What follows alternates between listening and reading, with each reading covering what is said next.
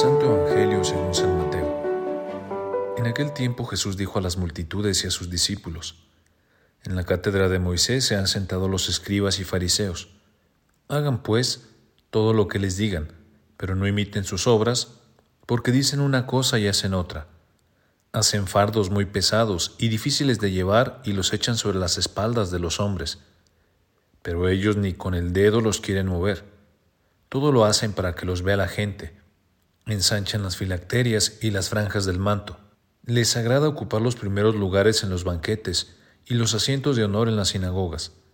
Les gusta que los saluden en las plazas y que la gente los llame maestros. Ustedes, en cambio, no dejen que los llamen maestros, porque no tienen más que un maestro, y todos ustedes son hermanos. A ningún hombre sobre la tierra lo llamen Padre, porque el Padre de ustedes es solo el Padre Celestial.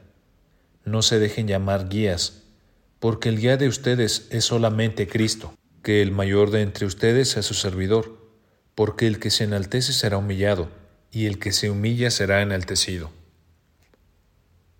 Palabra del Señor.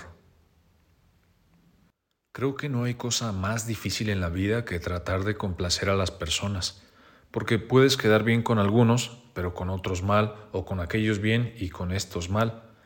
En fin, al final lo que podrás hacer es que las demás personas queden complacidas, queden contentos, pero justamente por eso tú quedarás infeliz por tratar de estar cumpliendo las expectativas de las demás personas, el Evangelio de hoy nos propone un camino que nos ayuda a profundizar en este tema de nuestra autenticidad.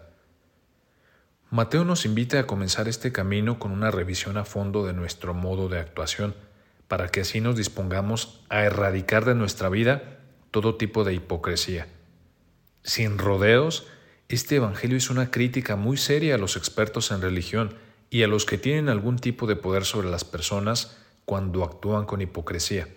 Jesús nos dirá, hagan todo lo que ellos les dicen, pero no imiten su actuación, porque dicen una cosa y hacen otra. Para Jesús, la hipocresía de quien tiene poder, cualquier tipo de poder, se manifiesta en cinco aspectos. El primero, poner cargas muy pesadas sobre las personas. El segundo, actuar para que los vea la gente. Tercero, torcer la ley y con ello torcer la verdad. Cuarto, buscar ser siempre los primeros. Quinto, sentirse superior a los demás.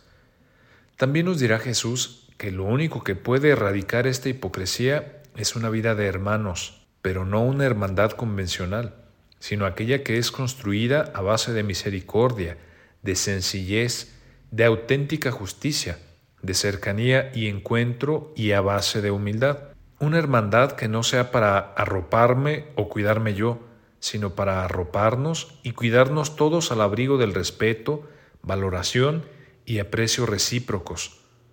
Quien se presenta ante los demás tal cual es y sin posturas, quien no tiene que ocultar sus dones, sus miedos, sus fragilidades, fortalezas, limitaciones y posibilidades, sus errores y aciertos, es una persona de verdad.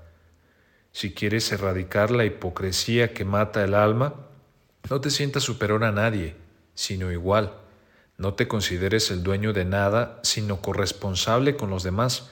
Y lo más importante, hazte servidor de todos en toda circunstancia, tiempo y lugar. Verás cómo entonces empieza a brotar tu alegría, dejando al descubierto la vida que llevas dentro. Soy el Padre José Luis.